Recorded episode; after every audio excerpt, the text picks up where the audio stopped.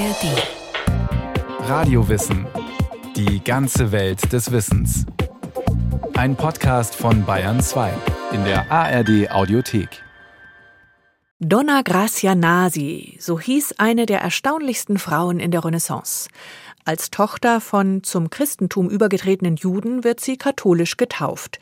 Sie steigt zur Chefin eines Bank- und Handelshauses auf, das sich mit den Fuggern und Welsern messen kann. Und sie hütet ein Geheimnis, das sie zur Flucht quer durch Europa zwingt. Sie ist reich und mächtig wie kaum eine Frau ihrer Zeit. Sie lebt in Palästen, führt eines der größten Handels- und Bankimperien der Renaissance. Ihr Wort hat Gewicht. Könige und Kaiser sind ihre Schuldner. Das ist das eine, das öffentliche ihrer zwei Leben. Als Tochter zwangschristianisierter Juden wird sie katholisch getauft und ist 43 Jahre lang offiziell Christin. Innerlich aber bleibt sie dem Judentum treu. Das ist ihr zweites, ihr verborgenes Leben. Sie darf nicht sein, wer sie ist, und fürchtet Tag für Tag der Inquisition anheimzufallen. Die päpstlich autorisierten Glaubensgerichte verfolgen Ketzer. Dazu zählen auch jüdische Scheinkristen. Wer katholisch getauft ist und dennoch judaisiert, darf keine Gnade erhoffen. Das Eigentum entlarvter Kryptojuden verfällt dem Tribunal. Sie selbst werden nach Schwere des Falls entweder eingekerkert, verbannt oder hingerichtet. Vor dieser latenten Dauergefahr flieht sie von Lissabon über Antwerpen, Venedig und Ferrara bis nach Konstantinopel ins Osmanische Reich, wo sie den jüdischen Namen Gracia Nasi annimmt. Die längste Zeit ihres Lebens aber heißt sie Beatrice de Luna. Auf diesen Namen wird sie um 1510 in Lissabon als Neugeborene getauft. Auch ihre Eltern sind Christen. Allerdings noch nicht lange und nicht aus freien Stücken. Sie sind Conversos, so heißen zum Katholizismus bekehrte Juden in Portugal und Spanien. Aus Überzeugung haben die wenigsten Konvertiten das Christentum angenommen, den meisten blieb keine Wahl. Seit Beginn des 14. Jahrhunderts stehen iberische Juden unter wachsendem Bekehrungsdruck. Als 1391 in Sevilla, Cordoba, Toledo und vielen anderen Städten Christen mit dem Schlachtruf Taufe oder Tod über die Judenviertel herfallen, kommt es zu regelrechten Konversionswellen. Gerade diese Massenübertritte aber schaffen ein Problem, erläutert Matthias Lehmann. Er ist Professor für neuere jüdische Kultur und Sozialgeschichte am Martin Buber Institut für Judaistik der Uni Köln. Man hat also plötzlich nicht nur einzelne Juden, die zum Christentum konvertiert sind, man hat plötzlich so eine ganze soziale Klasse von ehemaligen Juden, die nun offiziell Christen sind. Und als solche sind sie gleichberechtigt den anderen Christen gegenüber. Aber konnte man diesen Leuten wirklich trauen, dass sie wirklich Christen geworden sind? Der Argwohn setzt eine Entwicklung in Gang, die in zwei Stufen eskaliert. 1478 gestattet der Papst die Einrichtung der Inquisition in Spanien.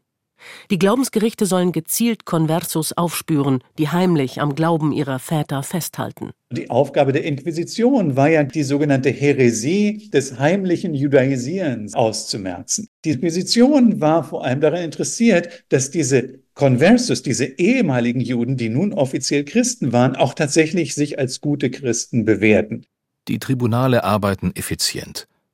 Bis 1490 werden etwa 13.000 heimlich judaisierende Neuchristen teils verhaftet, teils zur Ausreise gezwungen oder verbrannt. Die zweite Eskalationsstufe zündet 1492. Nachdem mit Granada auch das letzte muslimische Kalifat gefallen ist, holen Isabella von Kastilien und Ferdinand von Aragon zum Schlag gegen das Judentum aus. In der Alhambra, am Ort ihres Triumphs, erlassen sie ein hartes Edikt.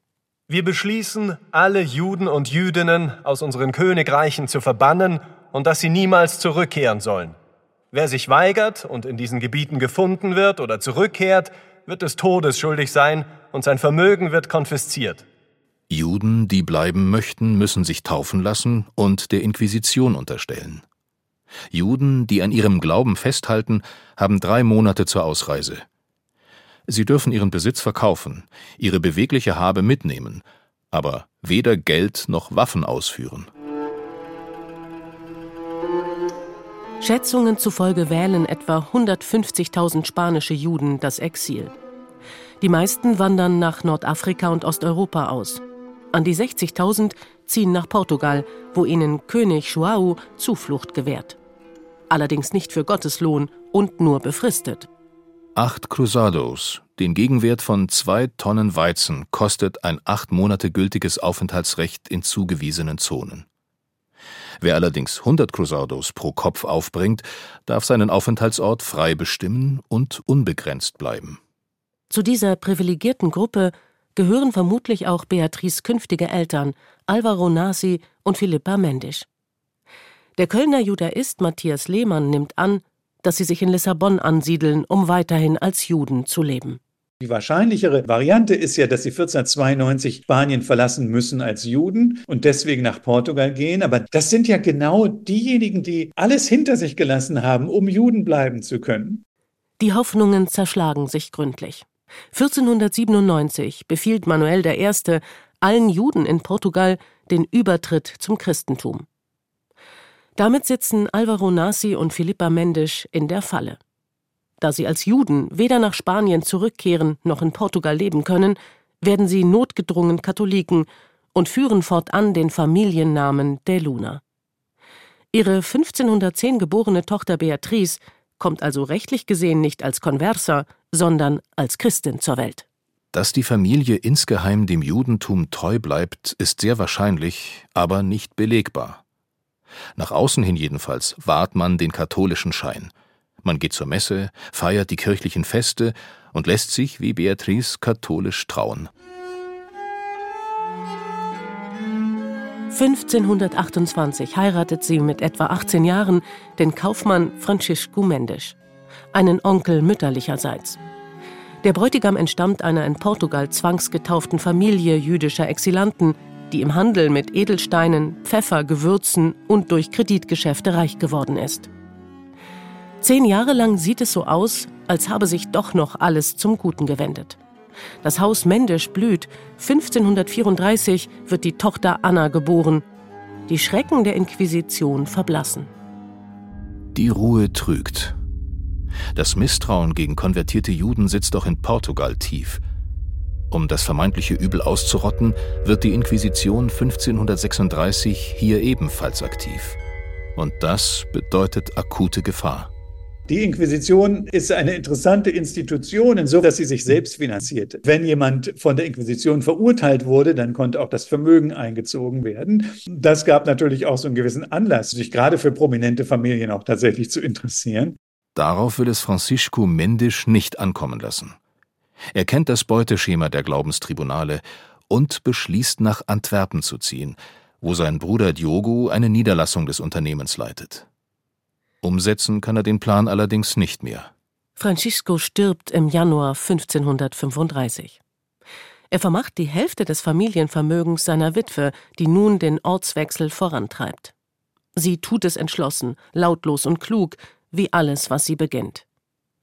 1537 übersiedelt sie mit ihrer zweijährigen Tochter, ihrer Schwester Brianda sowie den Neffen Bernardo und Joao in die Niederlande. Die Stadt an der Schelde ist eine wahre Boomtown der Renaissance. Der Diamanten- und Textilhandel brummt. Banken vermitteln Risikokapital für Handelsfahrten und Expeditionen. Täglich treffen Schiffe mit Waren aus Ostindien ein, die von hier aus nach Nordeuropa und in den Mittelmeerraum gelangen. Das Bank- und Handelshaus durchlebt goldene Jahre. Diogo hat sich das Ankaufsmonopol für den gesamten Pfeffer- und Gewürzimport der portugiesischen Krone gesichert. Er dominiert den Markt, diktiert die Preise, erzielt enorme Profite.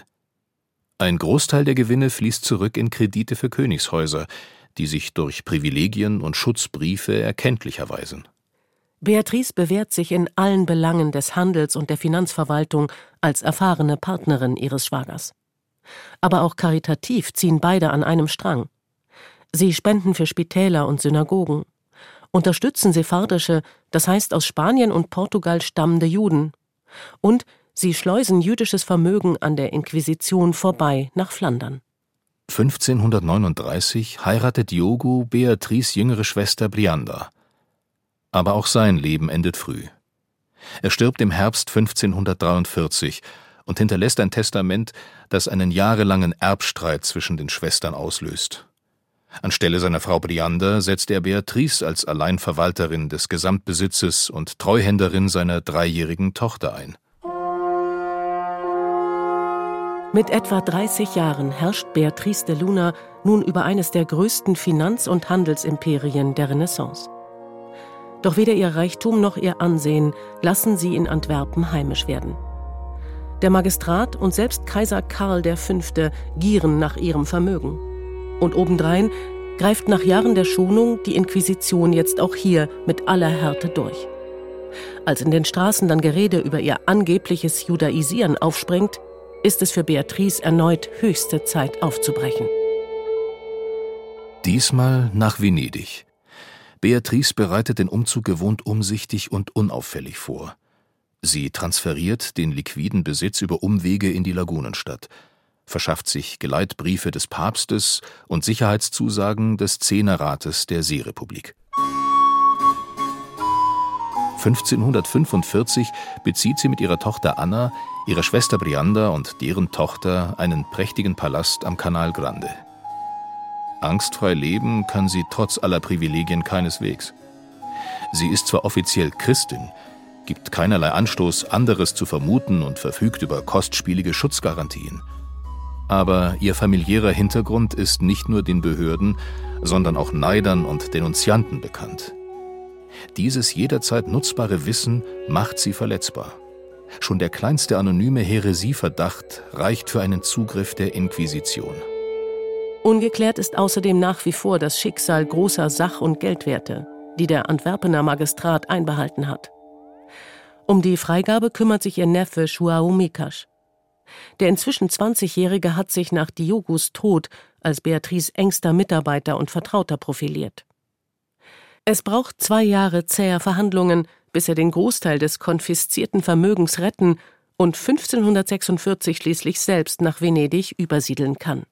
Hier hat inzwischen der Streit um Franziskos Vermächtnis einen offenen Krieg entfacht. Brianda prozessiert um ihr Erbe und erringt einen Teilerfolg. Beatrice soll die Hälfte des Familienbesitzes bis zur Volljährigkeit ihrer Nichte bei der Münzbehörde hinterlegen. Dieses Urteil ist womöglich der Anlass dafür, dass Beatrice den Unternehmenssitz 1548 nach Ferrara verlegt. Dort sichert ihr Herzog Ercole d'Este die Anerkennung aller testamentarischen Verfügungen Diogus zu, und obendrein gehen in Venedig Gerüchte um, die Beatrice als Kryptojüdin diffamieren. Und nachdem die Inquisition seit 1547 nun auch die Lagune im Griff hat, entschließt sich Beatrice abermals zur Flucht. Vier Jahre bleibt sie in Ferrara. Lange genug, um zu begreifen, dass sie selbst hier nur eine Schutzgefangene ist, deren Sicherheit vom Wohlwollen des Herzogs abhängt und an den Grenzen seines Staates endet. Geborgen, das erkennt sie in Ferrara in letzter Konsequenz, ist sie nur dort, wo der Papst und die Inquisition machtlos sind. Nur dort, wo man ihr das Christentum nicht gewaltsam überstreift, kann sich das Grunddilemma ihres Lebens noch lösen. Die längste Zeit lebt Beatrice äußerlich als untadlige Katholikin. Innerlich aber hält sie all die Jahre am Judentum fest. Das wissen wir nicht von ihr selbst. Sie hinterlässt keine Briefe und auch sonst keine persönlichen Aufzeichnungen. Aber wir kennen ihren Einsatz für verfolgte Glaubensgeschwister. Wir wissen, dass sie erhebliche Summen für Torarschulen und Synagogen spendet. Und wir wissen, was noch kommt, ihre späte Heimkehr zum Judentum. All diese Zeugnisse lassen nur eine Lesart zu. Christin ist Beatrice lediglich vor der Welt, im Herzen ist sie Jüdin. Wie sie diesen Konflikt aushält, wie sie zurechtkommt mit der Angst, als Kryptojüdin aufzufliegen, wie sie die aufgezwungene Verstellung erträgt, bleibt ihr Geheimnis. Aber wir ahnen, welchen Mut, welche Selbstdisziplin ihr diese Spaltung abnötigt. Und wir beobachten staunend, welche Kraft diese unbeirrbare Frau trotz aller Rückschläge immer wieder mobilisiert. Mit Hilfe dieser Stärken plant sie in Ferrara die letzte ihrer Fluchten, den Absprung nach Konstantinopel. Wirklich sicher als Jüdin leben kann sie natürlich nur im Osmanischen Reich, weil den osmanischen Autoritäten vollkommen egal, ob ein Konversor zum Judentum zurückkehrt oder nicht. Und nur im Osmanischen Reich, wo die Inquisition eben keine Jurisdiktion hatte, konnten diese Konversos dann wirklich offen wieder als Juden leben. Beatrice de Luna lässt sich im Sommer 1552 in Konstantinopel nieder. Sie residiert in einem Palast am Galaterturm führt ein glanzvolles Haus, ist der Stolz der sephardischen Gemeinde, finanziert Schulen und Synagogen, empfängt Diplomaten, verkehrt in höchsten Kreisen, hat Ohr und Vertrauen des Sultans. Alles wie gehabt. Und trotzdem ist alles anders. Denn Jüdin oder Jude zu sein ist jetzt kein todwürdiges Verbrechen mehr. Endlich kann sie sich frei und gefahrlos zum Gott Abrahams, Isaaks und Jakobs bekennen. Endlich darf sie sein und zeigen, wer sie wirklich ist eine fromme Jüdin, die ihren Gott und seine Gebote achtet. Dass sich im Osmanischen Reich nicht nur ein äußerer Weg, sondern eine lebenslange Hoffnung erfüllt, zeigt sich kurz nach der Ankunft. Die Christin Beatrice de Luna gibt sich in Konstantinopel den jüdischen Namen, der die Jahrhunderte überdauert und unter dem wir sie noch heute kennen. Sie nennt sich von nun an Gracia Nasi. Ihre Tochter Anna heißt ab jetzt Reina. 1553 trifft auch Joao Mikasch in Konstantinopel ein. Er war in Venedig geblieben, um konfiszierte Vermögenswerte auszulösen. Kurz nach der Ankunft bricht auch er mit dem aufgezwungenen Christentum. Joao lässt sich beschneiden, nennt sich fortan Josef Nasi, heiratet seine Cousine Reina und legt als Berater, Diplomat und Bankier eine steile Karriere am Hof des Sultans hin.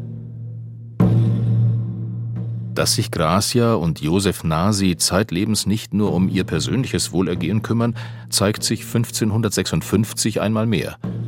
Den Anlass liefern erschreckende Nachrichten aus Ancona. Um den Handel zu fördern, hatte Papst Julius III. knapp ein Jahrzehnt zuvor gezielt sephardische Konversos in der Hafenstadt angesiedelt. Als sein Nachfolger Paul IV. im Mai 1555 den Papstthron besteigt, sind alle Zusagen auf einen Schlag wertlos. Der neue Pontifex kündigt sämtliche Schutzgarantien auf, lässt alle Konversos verhaften und von der Inquisition durchleuchten. Kurz darauf stellt Sultan Süleyman die in Ancona verhafteten Juden unter seinen Schutz und fordert ihre unverzügliche Freilassung. Aber Paul IV. bleibt stur. Auf sein Geheiß hin werden 24 Konversos verbrannt und die übrigen auf die Galeeren geschmiedet.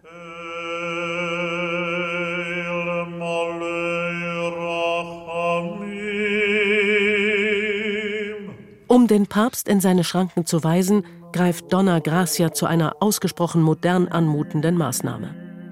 Sie ruft die jüdischen Gemeinden des Osmanischen Reichs und Italiens zum Boykott der Hafenstadt auf. Bis Paul IV. die Sicherheitszusagen seines Vorgängers erneuert, soll kein Schiff Ancona anlaufen und stattdessen Venedigs Hafen Pesaro nutzen. Die Blockade misslingt. Das Gros der italienischen und osmanischen Juden unterläuft den Bankrott aus Furcht vor Gewinneinbußen. Schon 1558 ist Ancona wieder voll im Geschäft. Donna Gracia muss sich geschlagen geben. Aber nur wenige Jahre später nimmt sie ein kaum weniger ambitioniertes Projekt in Angriff. 1516 hatten die Osmanen Palästina erobert. Sie finden ein dünn besiedeltes Land ohne Wirtschafts- und Verwaltungsstrukturen vor. Viele Häfen und ehemals blühende Städte sind zerfallen, nomadisierende Beduinen gefährden die Sicherheit. So bringt die Eroberung keinen Profit. Dazu müssen die Osmanen erst die marode Infrastruktur sanieren, vor allem aber Handwerk, Handel und Gewerbe fördern. Damit beginnt das letzte große Kapitel im Leben Gracia Nasis. 1566 kauft sie die Steuerpacht für Tiberias am See Genezareth und sieben umliegende Dörfer. Gegen eine jährliche Zahlung von 1000 Golddukaten erwirbt Gracia das Recht, Abgaben einzuziehen, Kolonisten anzusiedeln, Synagogen und Schulen zu errichten. Die formelle Herrschaft über das Gebiet der Steuerpacht überträgt der Sultan ihrem Neffen und Schwiegersohn Josef Nasi.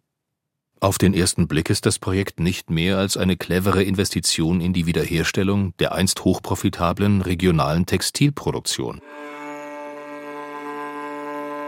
Andere Deutungen rücken das Geschehen in die Nähe messianischer Konzepte.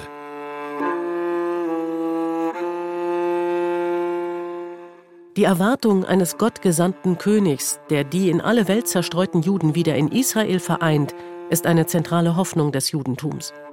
Im frühen 16. Jahrhundert häufen sich messianische Prophezeiungen, die das Geschehen in Spanien und Portugal als Beginn der Rückkehr nach Zion deuten.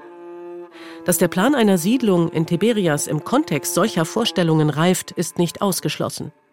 Von einer Staatsgründung kann indes keine Rede sein, betont Matthias Lehmann.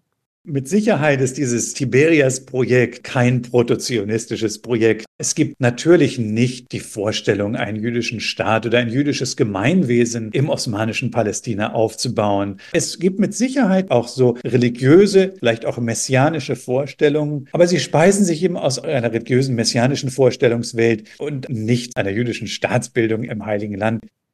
Das Vorhaben läuft zügig an. Josef Nasi schickt anfangs der 1560er Jahre einen Stellvertreter voraus, der die Arbeiten vor Ort anleiten soll.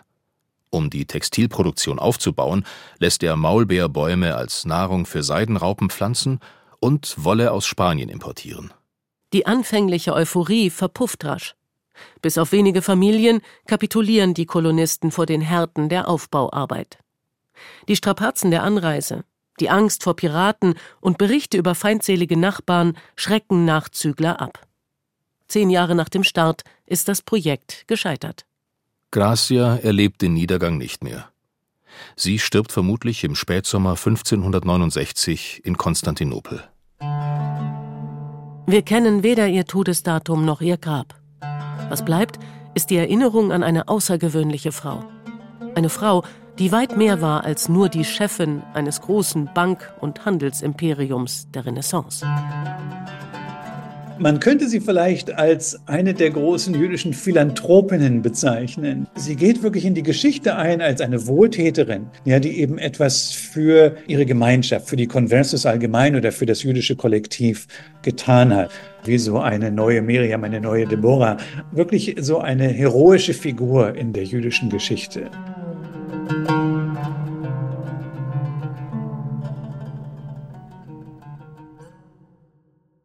Simon Demmelhuber über eine fast vergessene Heldin der Renaissance, Donna Gracia Nasi.